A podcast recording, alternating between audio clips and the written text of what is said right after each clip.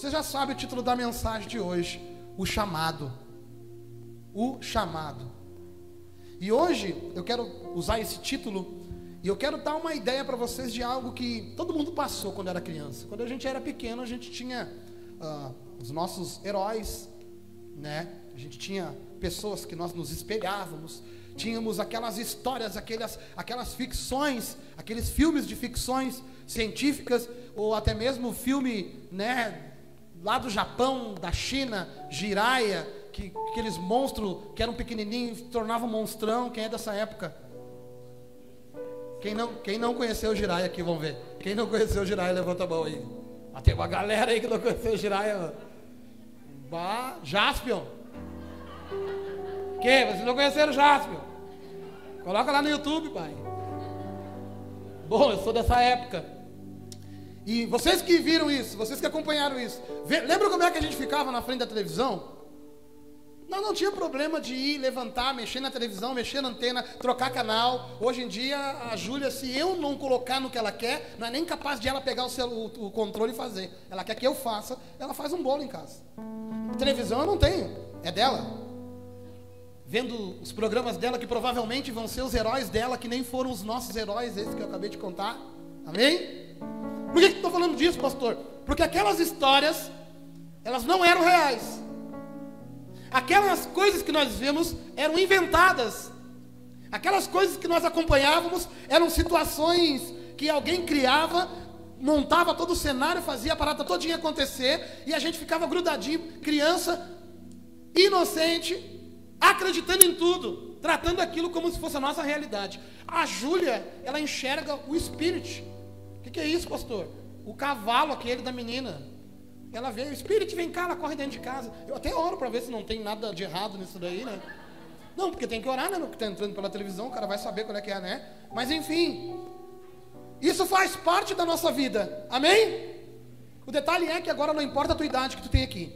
Não importa se tu tem 7, 8, 9, 10 anos ou 90, 100 anos que você está aqui e assistindo junto com a gente. Importa que nos foi contada uma história que parece uma loucura, mas ela é uma verdade é uma realidade que já acontece dentro de nós e que mudou as nossas vidas e tem mudado elas. A história de um homem que foi santo, absolutamente, que não errou em nenhuma área da sua vida, que ofereceu a outra face e absolveu os seus acusadores. Para nós, homens orgulhosos, isso é um fenômeno, ele se chama Jesus, que foi crucificado sem dar um pio que morreu pregado na cruz, que durante três dias ficou com seu corpo dentro de um túmulo, mas ao terceiro dia removeu a pedra, ressuscitou, viveu entre eles durante 40 dias ou mais, subiu aos céus e nos prometeu vir nos buscar. Só isso já deixa um monte de gente pensando.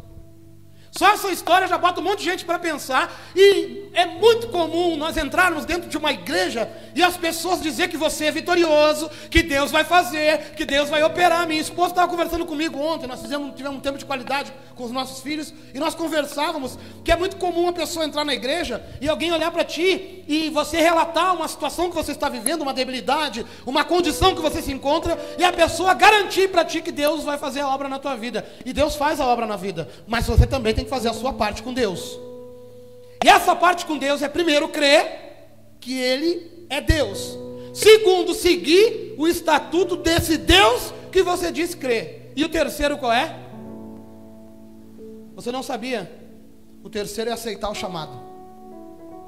Não adianta nada tu estar tá dizendo que crê. Não adianta nada tu estar tá falando de um Deus que quando te chama para algo, tu acha que não é contigo. Ei, bota uma coisa na tua cabeça: ninguém é pequeno demais aqui dentro deste lugar que não esteja sendo chamado por Deus para fazer algo que você nunca imaginou o tamanho que é. Só que talvez tu está atrelando fazer algo para Deus a colocar a mão em alguma coisa dessa obra. Talvez tu está achando que o fazer algo para Deus é pegar esse microfone ou pegar aquele violão. Pastor Alessandro não passou pelo palco ainda. E ele está ali ó, fazendo que a transmissão chegue na sua casa. Fazer para Deus não se trata de você ser visto, agora Ele sim deve ser visto através da sua vida. E hoje eu quero pregar para todo mundo, para quem é crente há 30 anos e para quem chegou hoje para dar uma banda na igreja, e dizer: todos aqui estão sendo chamados. Porque quando nós era criança, nós acreditava naquele herói. E talvez a gente foi crescendo e o nosso herói foi mudando. Foi ficando careca, dirigindo um carro preto, o pegador, Toreto, do Velozes e Furiosos. A gente talvez foi crescendo e os nossos heróis foram mudando, mudando, mudando, e com isso o nosso caráter foi se inclinando a coisas que são erradas segundo a Bíblia, mas que o cara que está fazendo lá está sendo o galã da história, então passa batido por nós. Não, o Senhor nos chama homens, presta atenção, o Senhor nos chama homens para sermos libertadores deste tempo. O Senhor nos chama homens para você que acha que não tem serventia, você que acha que não tem chamado, você que acha que é ninguém, você que acha que tem que bater cartão só na tua empresa, o Senhor está te chamando aqui hoje para algo incrível que está passando pela terra e Ele conta com você para executar isso. Não só você, homem, você também, mulher. Desde que vocês estejam dispostos a viver a palavra de Deus. Hoje eu quero usar três textos para embasar essa mensagem. Eu acho que não vai precisar ligar. Eu vou ler os textos e você, por favor, acredite em mim. Eu vou ler exatamente para você não se perder nas versões. E eu quero dizer que toda vez que o Senhor chama alguém para uma coisa, é para salvar o mundo. E aí tu está pensando aí que não, nunca vão chamar minha fichinha. Aí tu está pensando aí que não, dentro da igreja eu sou mais um, se tu quiser. Porque hoje o Senhor está te chamando para salvar o mundo. Quem você vai ser instrumento para salvar, talvez eu não ser, porque esse cara só tem contato com você lá no seu trabalho.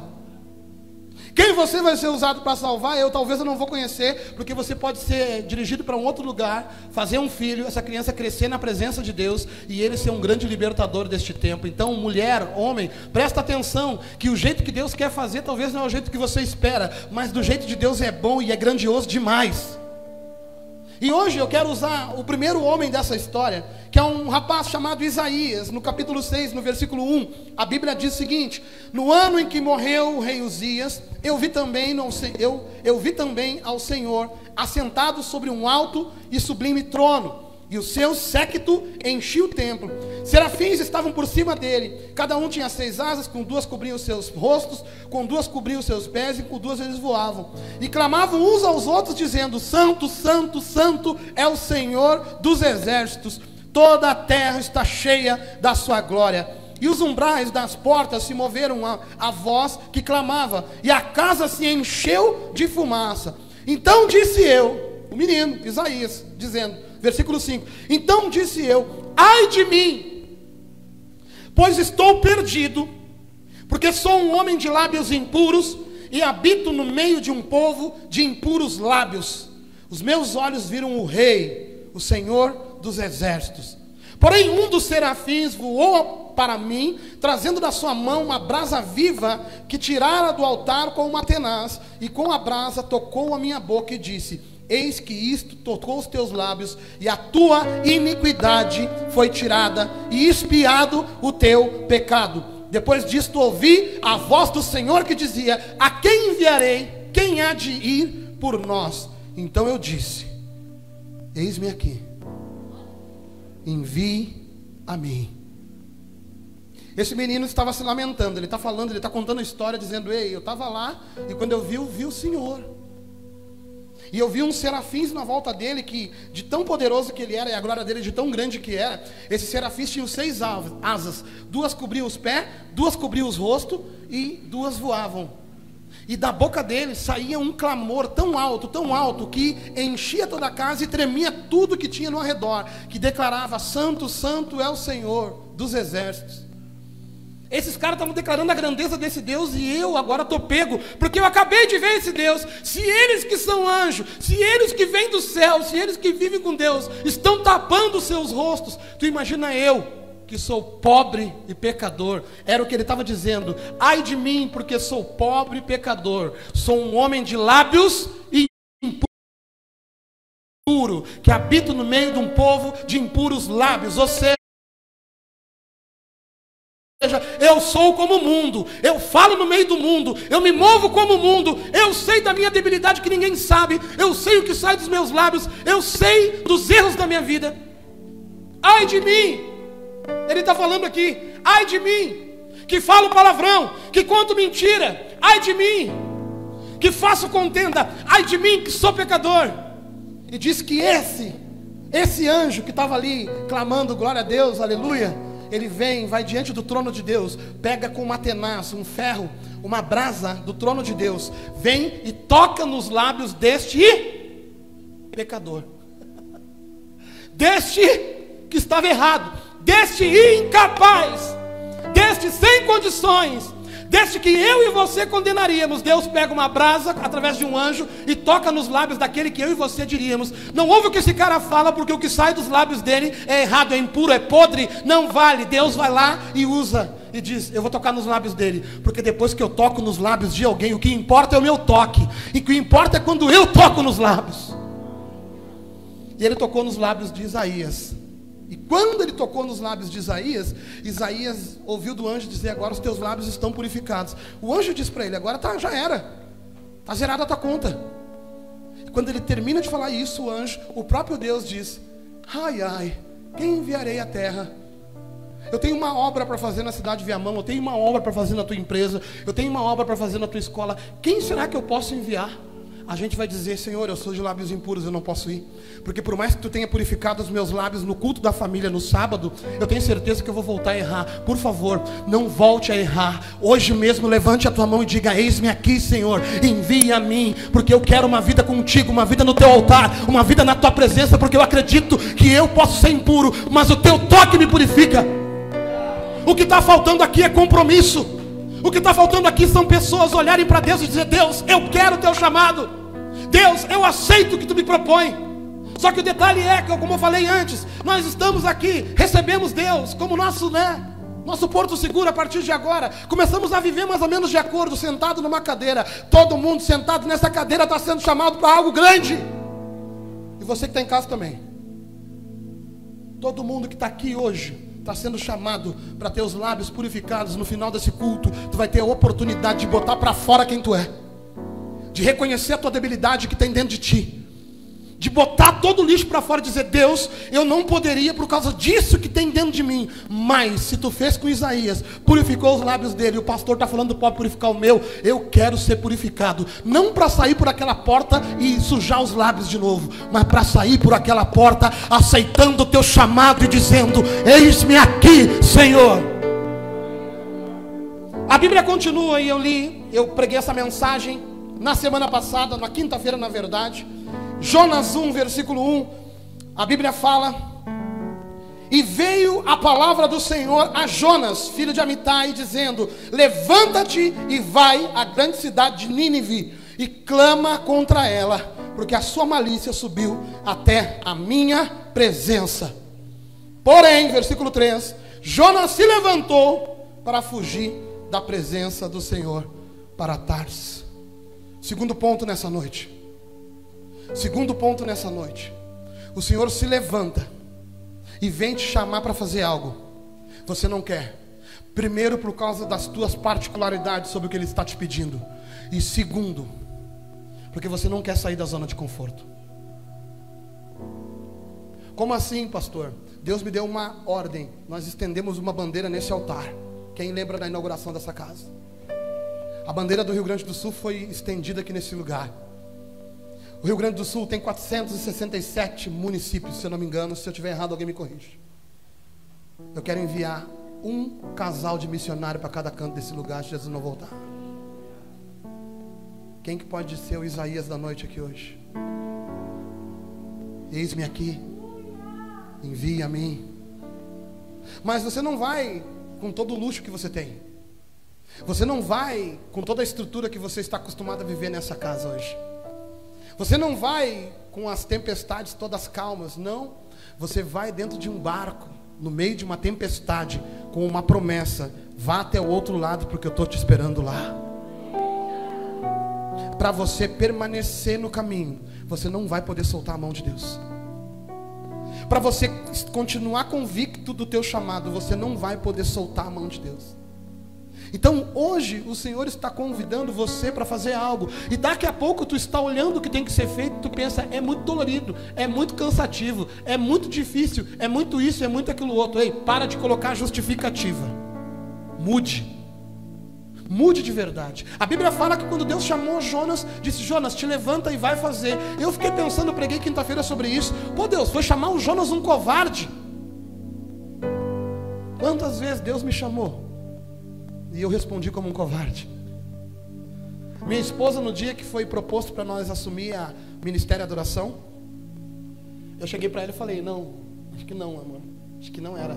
E ela, firmezinha, eu acho que é assim. É chegado o teu tempo, Juliano. E eu tá viajando.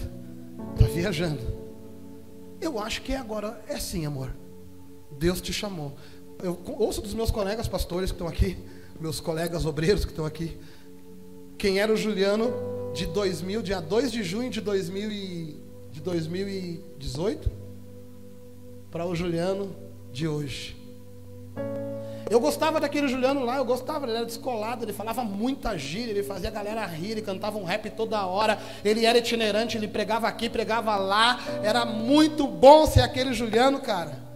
Ser esse aqui que é difícil. Ser apunhalado pelas costas, apanhar, falarem mal de ti, e tu calar tua boca, dar resposta conforme Jesus Cristo te ensinou. Agora, do lado de fora pode até parecer triste. Do lado de fora pode parecer dolorido quando tu vê uma ferida sangrando, né? Mas do lado de dentro eu sei o que eu sinto muitas vezes dizendo, Deus, obrigado por encontrar na minha vida utilidade de eu poder te servir e viver essa realidade que eu estou vivendo hoje. Ei, quando Deus está habitando aí dentro, você sente uma dorzinha, mas a mão do teu amigo por cima do teu ombro diz: Levanta a cabeça, guerreiro. Tu não foi chamado para andar por derrota, tu foi chamado para um grande projeto de Deus. Então levanta, porque a promessa para a tua vida é essa. Acredita nela. Hoje eu quero dizer para você: se Deus está te mandando para Nínive, pregar para um povo que tu não gosta, vai e pregue, porque no final tu vai entender o projeto. Teve gente talvez que veio congregar com a gente pensando: o que, que eu estou fazendo aqui? E hoje, nessa noite, Deus está respondendo: é para isso, é porque só aqui eu ia te chamar. Só aqui tu ia atender o meu chamado. Nos outros lugares tu era um número. Aqui tu é filho. Aqui tu é soldado. Aqui eu estou te preparando para algo grande. Eu estou te mostrando a promessa lá do outro lado. O Rio Grande do Sul é o nosso alvo. A gente questiona no início da caminhada, Vini, mas hoje, pode ter certeza, faz sentido. E não é porque eu estou aqui com o microfone na mão e sou pastor da igreja, não. É porque Deus olhou para nós e encontrou a possibilidade de no dia 21, hoje é 21? É 21?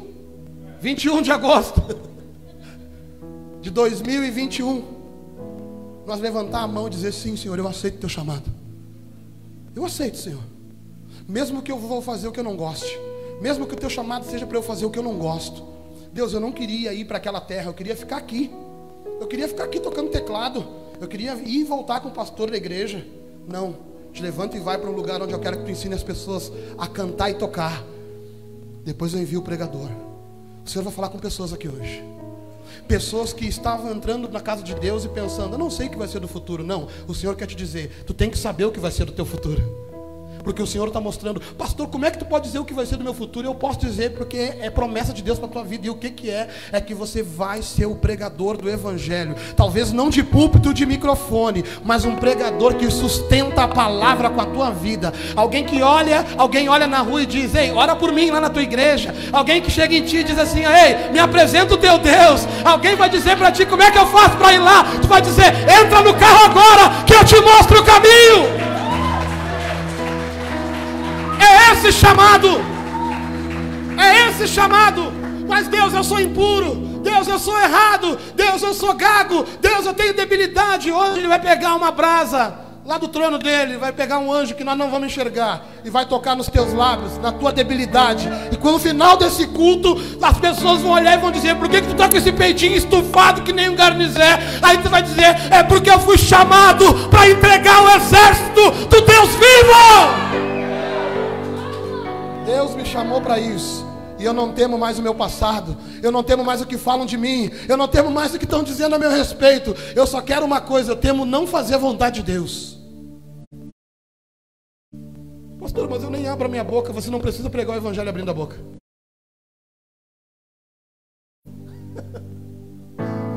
Você pode viver o evangelho e as pessoas olhar para ti. Você pode deixar um rastro da presença. Você pode viver uma santidade tão hard, tão extrema, que quando você entrar num lugar, alguém vai fazer assim nos braços: Ei, alguma coisa aconteceu, estou todo arrepiado. E Deus não é um arrepio, mas por causa do seu comprometimento com Deus, os negros vão se arrepiar. Por quê? Porque a história que você viu quando era pequeno, do Jasper, do He-Man, aquilo ali era ficção. Agora, sob o cabeludinho, que venceu a morte, prometeu voltar, e disse mais: Mateus 28, 18. E chegando-se Jesus, falou-lhes, dizendo: É-me dado todo o poder no céu e na terra. Portanto, ide, fazei discípulos de todas as nações, batizando-os em nome do Pai, do Filho e do Espírito Santo, ensinando ensinando, não é arrepiando, não é, não é motivando, é ensinando, ensinando a guardar todas as coisas que eu vos tenho mandado. Se tu aceitar o chamado hoje, já vem sabendo que aquilo que ele mandar é lei na tua vida. Se a palavra condena, está condenado. Se a palavra fecha, está fechado. E eis que eu estou convosco todos os dias, até a consumação dos séculos. Amém. Sabe quem vai estar contigo? Aquele que não conhece a derrota. Aquele que estava pregado na cruz e todo mundo zombando dele, aquele que carregou uma cruz nu nos ombros. Que o mundo que estava ali naquele dia pessoalmente, dizendo assim: ó, acabou para ele, coitadinho de Jesus, tadinho de Deus, tadinho de Jesus, e ele indo, todo mundo achando que aquela era derrota, mas na verdade ele estava caminhando no tempo dele em direção ao pódio, à vitória. Talvez tu pensa que a vitória é só quando alguém ganha uma medalha, talvez tu pensa que a vitória é só quando alguém chega na frente. A vitória está na tua vida quando você termina ela com Cristo. Quando você continua e permanece com Deus no meio da luta, confiando que Deus vai botar a mão dele e mais cedo ou mais tarde ele vai operar do jeito dele. A vitória da tua vida, crente, é você acreditar na promessa que Deus prometeu para você. Acreditar o que Deus disse que você é. Acreditar o que Deus te manda fazer. Acreditar no chamado que te chama. Isso é a vitória da tua vida, meu irmão. Isso é a vitória. Não é você ganhar no futebol, nem o teu time ganhar no futebol, mas você permanecer fiel àquilo que você acredita. E se você acredita em Deus, levanta a tua mão. Então, por favor, sustente isso. Sustentar. Sustentar o evangelho que você crê. Isso se faz através de um testemunho. Isso não se faz através de cumprir lei. Tem um monte de gente que estava sentado aí, achando que era só cumprir leis. Eu cumpro lei, eu dou o dízimo, eu bato cartão na igreja, chega. Quando Deus chamou Isaías, Isaías achou que ia morrer. Quando Deus chamou Jonas, Jonas foi contrariado. Quando Deus chamou Jesus, ele veio, sofreu sem pecado, cumpriu o seu propósito, venceu a morte, vive e reina. Todos eles foram bem-sucedidos no seu chamado. Por que que tu acha? Que tu vai fracassar. O Senhor está te chamando aqui hoje. Hoje é noite do chamado. Que chamado é esse, pastor? Eu não consegui entender até agora. Chamado para sustentar aquilo que você crê. Chamado para viver totalmente de acordo e não pensar que tu é só mais um sentado no banco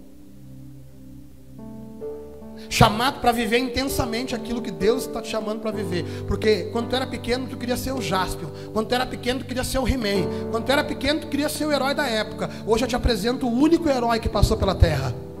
E te convido. Vamos ser que nem ele? Porque tu já parou para pensar quantas vidas Cristo transformou? Tu já parou para pensar quantas histórias Jesus Cristo mudou? Sabe como é que ele fez isso?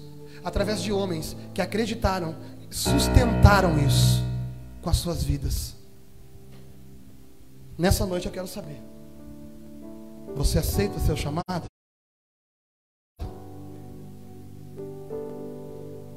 Então sustente